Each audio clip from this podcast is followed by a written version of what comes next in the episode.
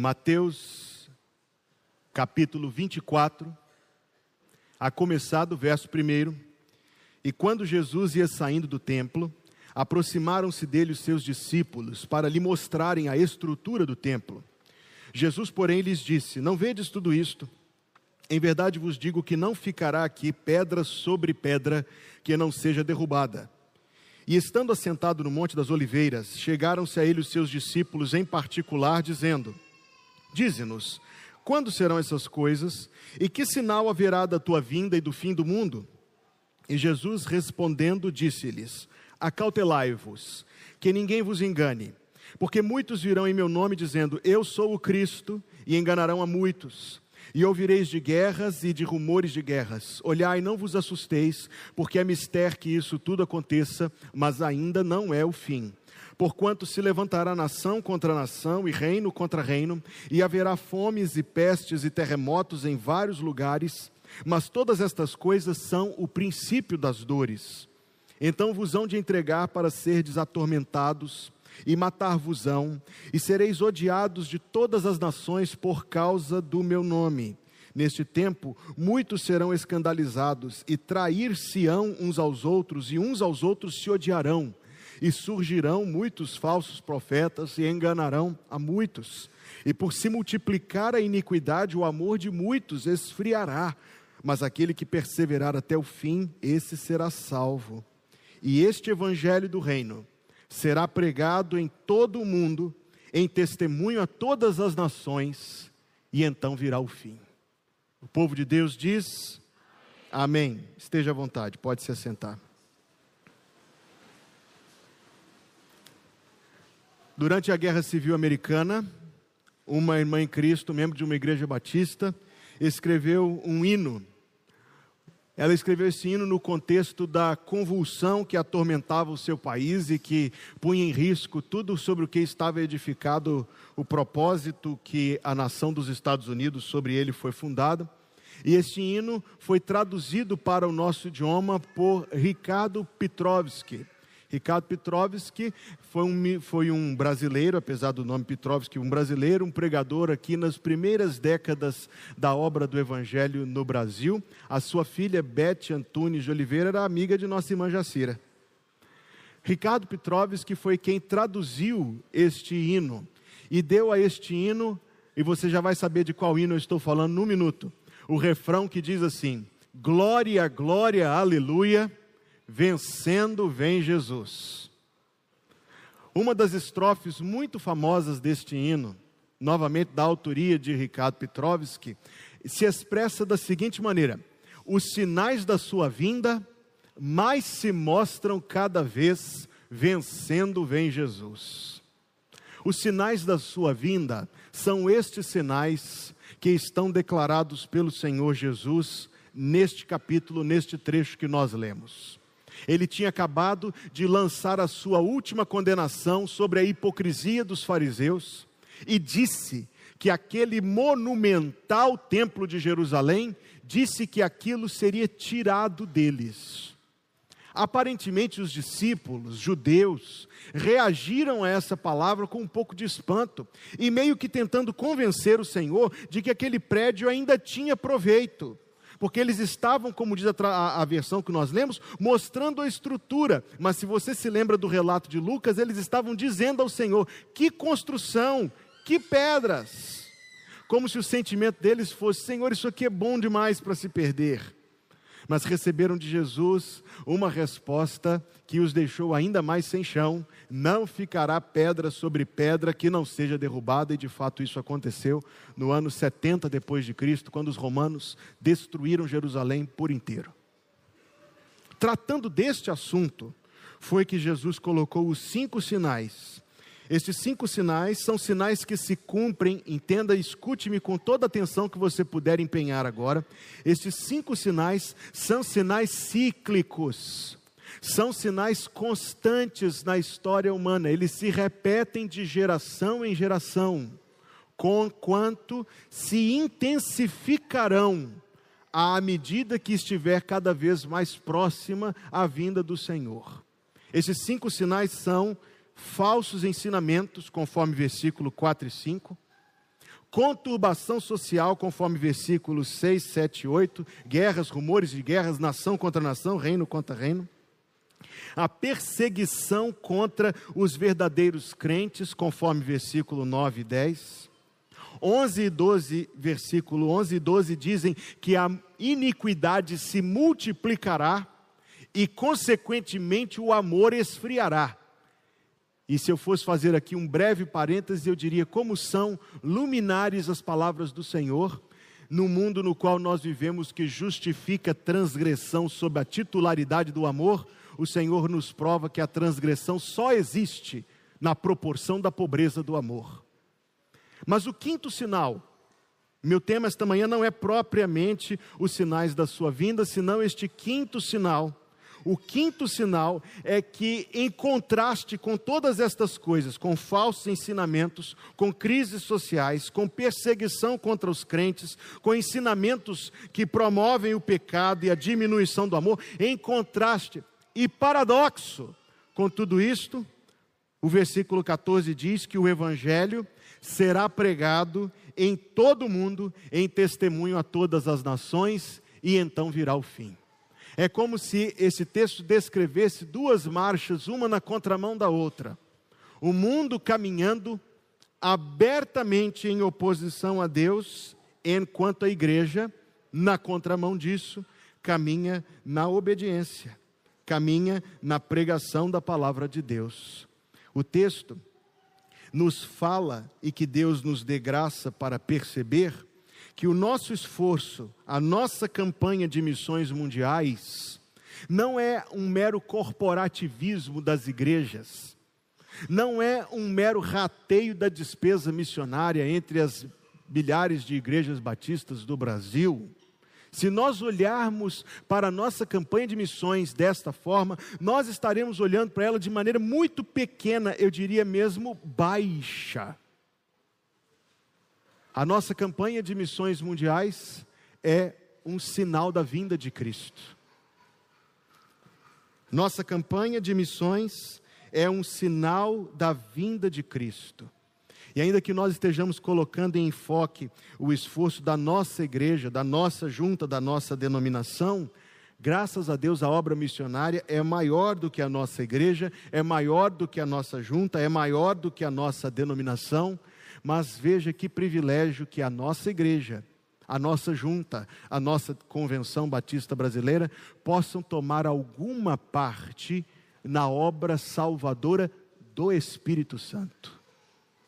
É isto, meus amados irmãos, que eu quero colocar em perspectiva com os irmãos e assim interpretar a relação entre a nossa campanha de missões e o breve retorno de Jesus.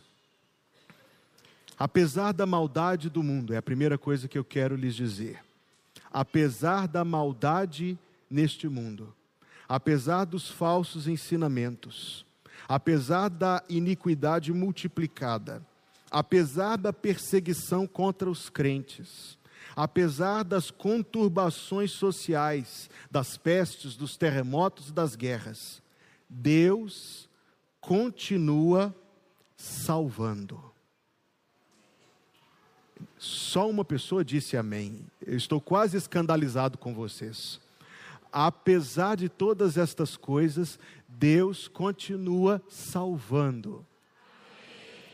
Eu vou combinar um gesto com vocês, aí ninguém erra. Eu acredito como você acredita, porque a palavra de Deus ensina, Apocalipse 13, 8, Apocalipse 17, 8, que existe um livro chamado O Livro da Vida do Cordeiro, e este livro não é um livro que está sendo escrito, muito embora por vezes ouçamos alguém dizer isto.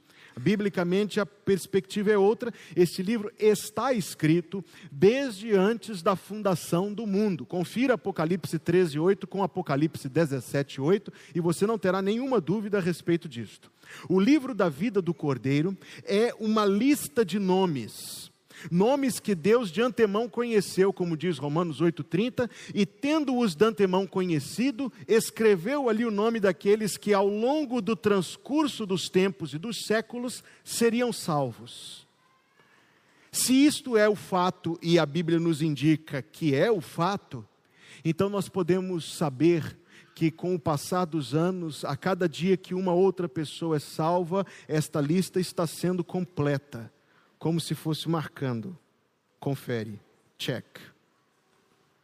E restam menos nomes a ser salvos ao passar de cada tempo.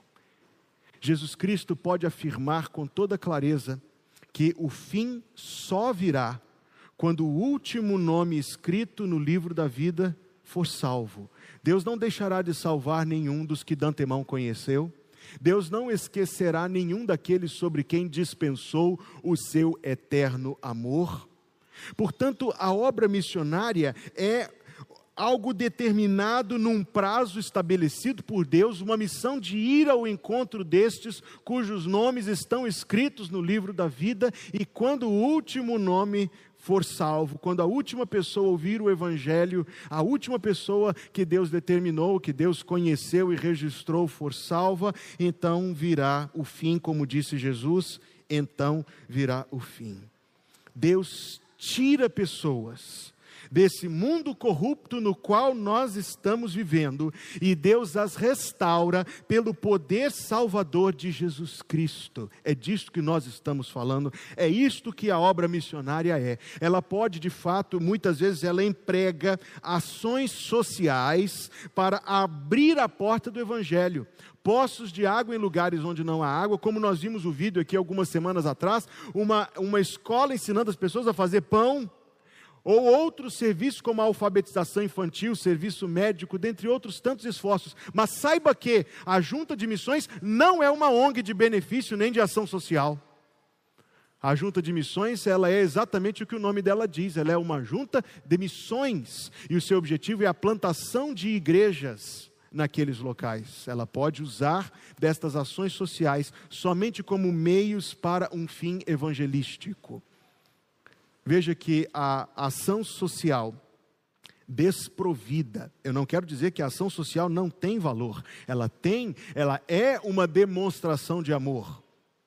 Ela abre portas para a evangelização, mas desprovida da evangelização, ela é apenas o provimento de uma vida mais confortável após a qual virá a condenação eterna. Aquilo de que nós estamos falando é a forma como Deus está trabalhando. E se os nossos olhos forem desembaçados, nós veremos Deus trabalhando.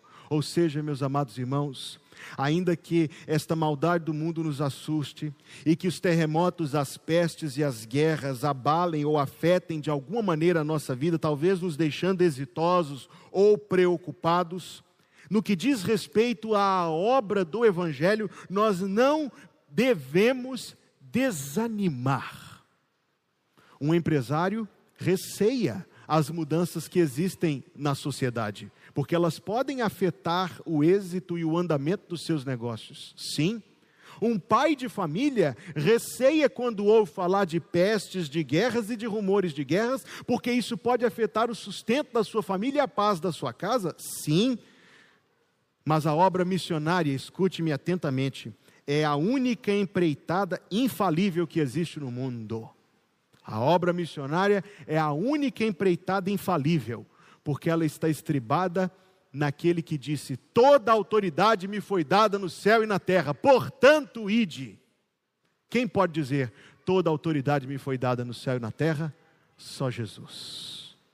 Você vê a maldade do mundo te assustando, eu também vejo. As convulsões da sociedade te preocupam, a mim também mas não devemos desanimar, porque a obra de Deus é infalível.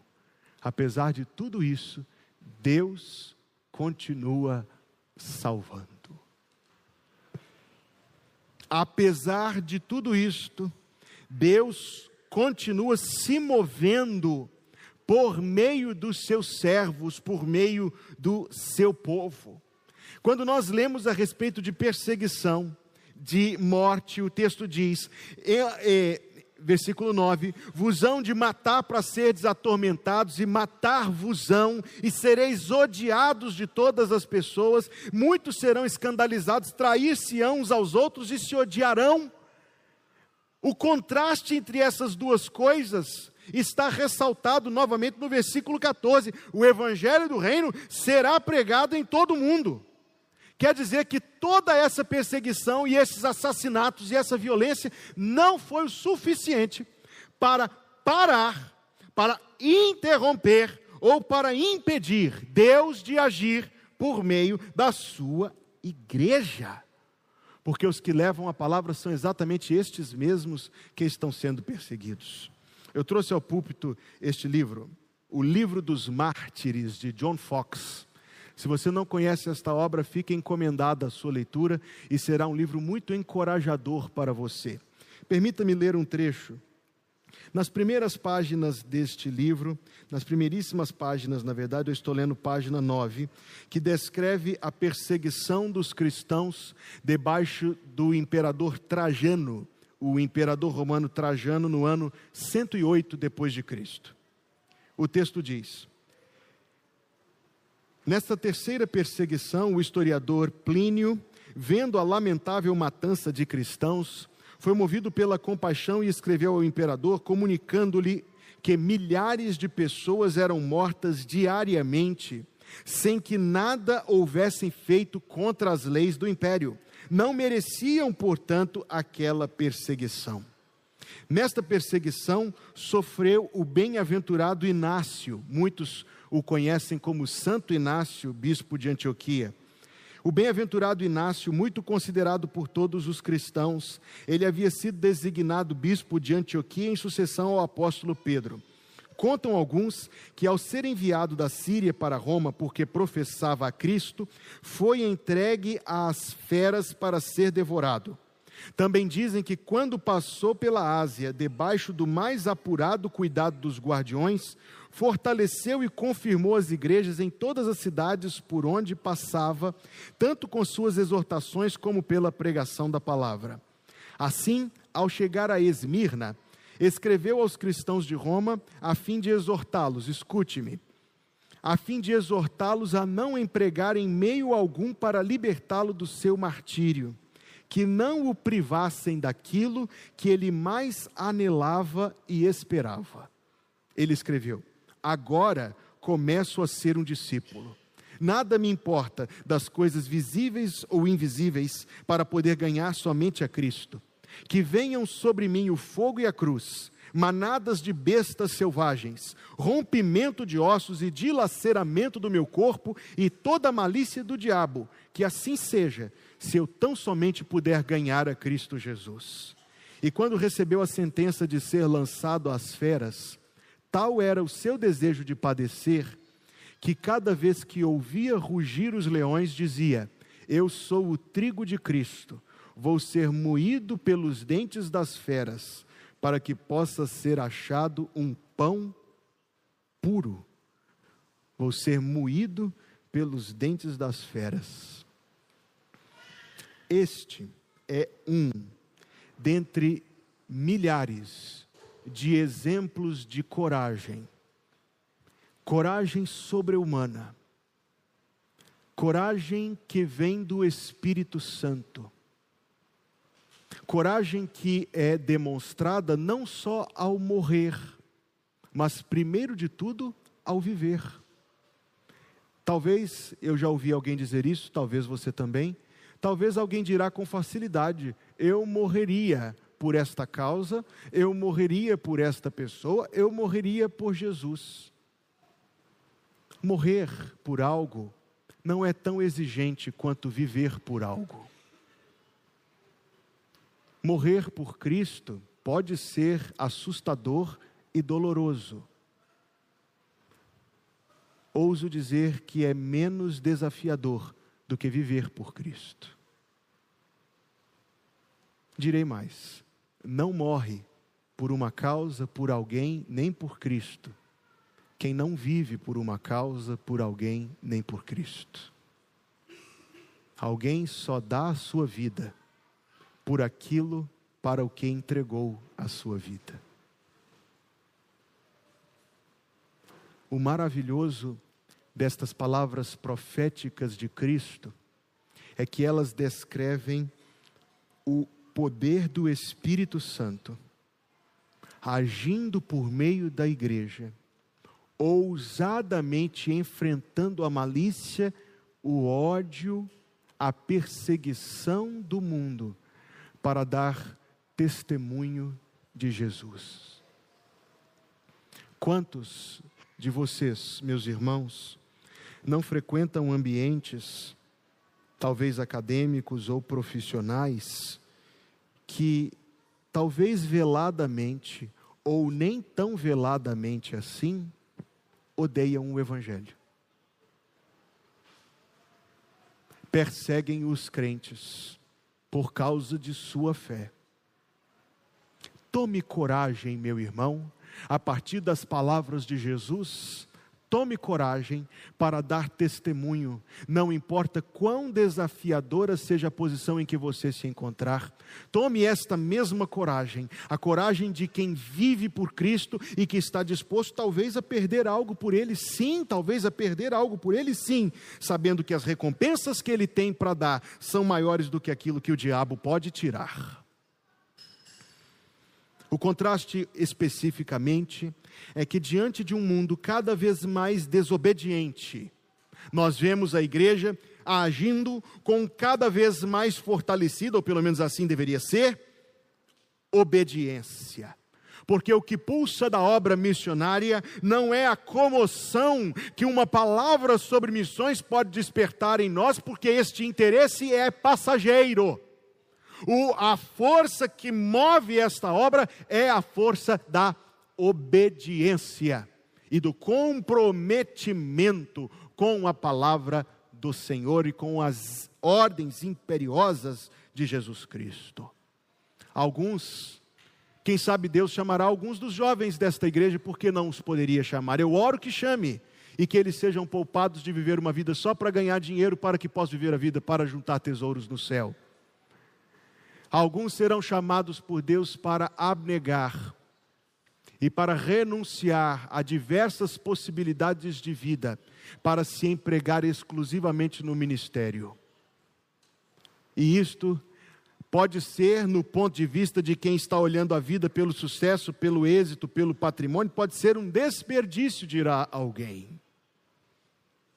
No entanto, sendo eu próprio alguém que foi chamado por Deus e que sigo um chamado, ainda que o chamado pastoral, não o chamado missionário, é difícil imaginar uma pessoa chamada vivendo outra forma de vida, senão a daquela para a qual foi comissionada por Deus.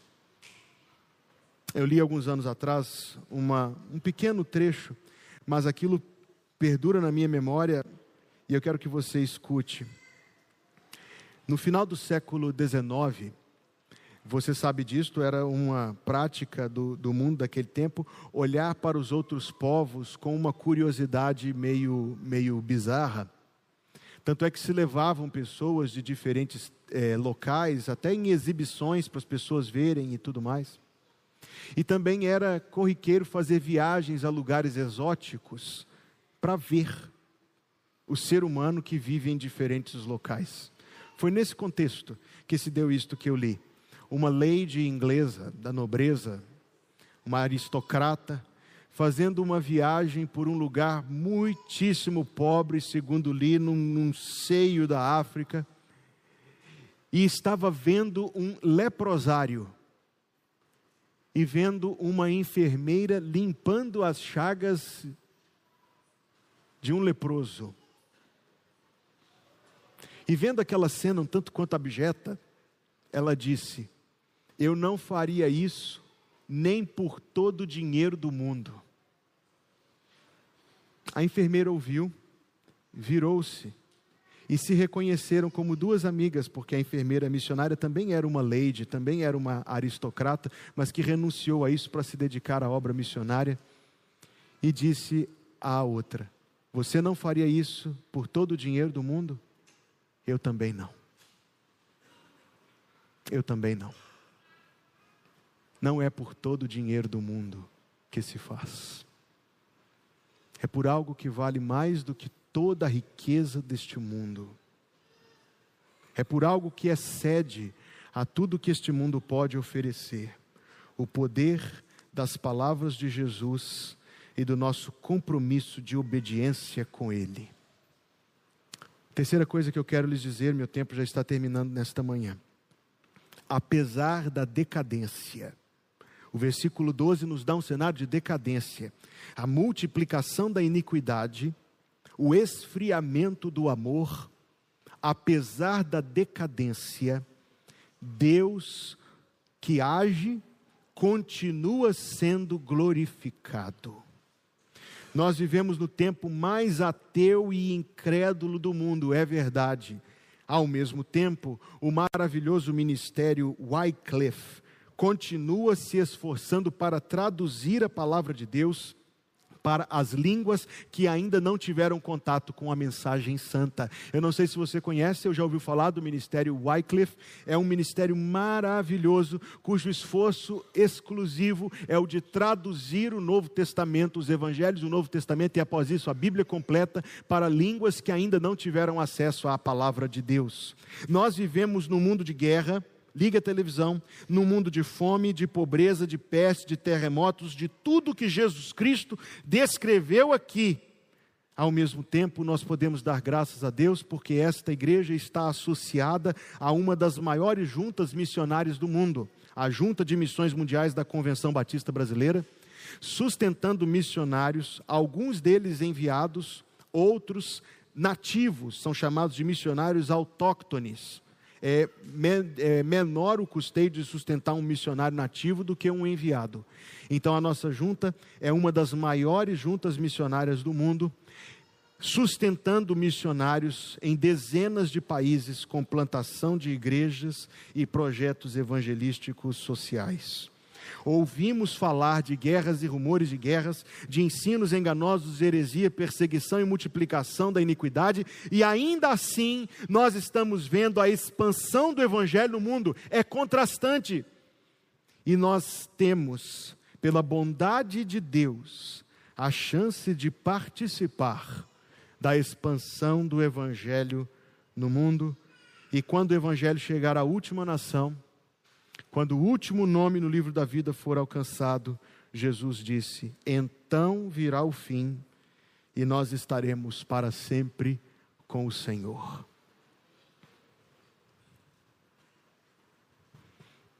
Talvez, chegando lá, alguém terá no seu coração o seguinte sentimento: eu devia ter feito algo.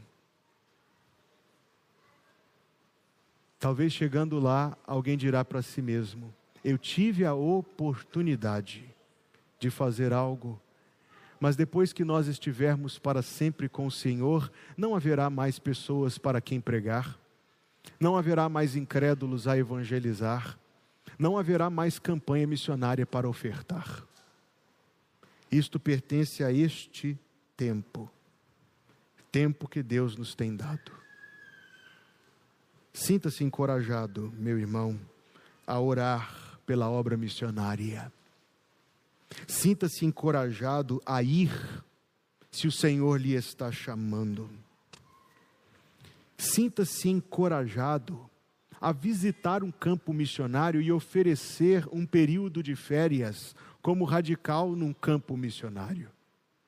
Sinta-se encorajado se o Senhor lhe chamar a tirar uma licença do seu trabalho e dedicar um período de anos num campo missionário. Sinta-se encorajado a dedicar a sua aposentadoria à obra de missões, como um missionário autossustentado. Sinta-se encorajado a contribuir da maneira que Deus propuser em seu coração, para que esta obra avance, nem que seja mais um passinho e considere um alto privilégio que a sua ação, que o seu gesto, que a sua oração, que o seu interesse, que o seu amor, que a sua participação, que a sua oferta seja considerada por Deus como um verdadeiro, legítimo e genuíno sinal da sua vinda. Que Deus dê a graça a cada um de nós de ter alguma parte nesta obra, porque esta é a obra de Deus neste tempo. Amém. Oremos. Agradecemos-te, Deus, nosso Pai, por este culto da manhã na tua presença. Agradecemos-te, ó Deus, pela tua presença entre nós e pela companhia dos irmãos conosco. Agradecemos-te, ó Deus, pelo privilégio de cantar a ti louvores, de fazer a ti orações e de meditar na tua palavra. Agora, Senhor, pedimos graça para que a tua palavra não seja esquecida ou perdida na nossa compreensão, no nosso entendimento, no nosso agir, no nosso coração, no nosso viver. Mas que o Senhor nos dê graça, Deus, para corresponder ao chamado que de ti vem. Fala, Senhor, a cada coração, abençoa cada um. E, sobretudo, Deus, oramos por esta obra tão maravilhosa, tão importante, a obra que Jesus nos mandou fazer e pelo privilégio de tomar alguma parte nisso. Que o Senhor nos abençoe, Deus, a tomarmos efetiva parte nisso, para que o Senhor seja glorificado e para que a tua obra, ó Deus, avance ainda mais para o louvor do nome de Jesus Cristo, hoje e todos os dias, até que Ele venha nos buscar. Que a graça de nosso Senhor Jesus Cristo, o amor de Deus, o nosso Pai que está nos céus, e a companhia consoladora do Espírito Santo seja conosco, irmãos, hoje e todos os dias até que Ele venha. Em nome de Jesus. Amém. Amém.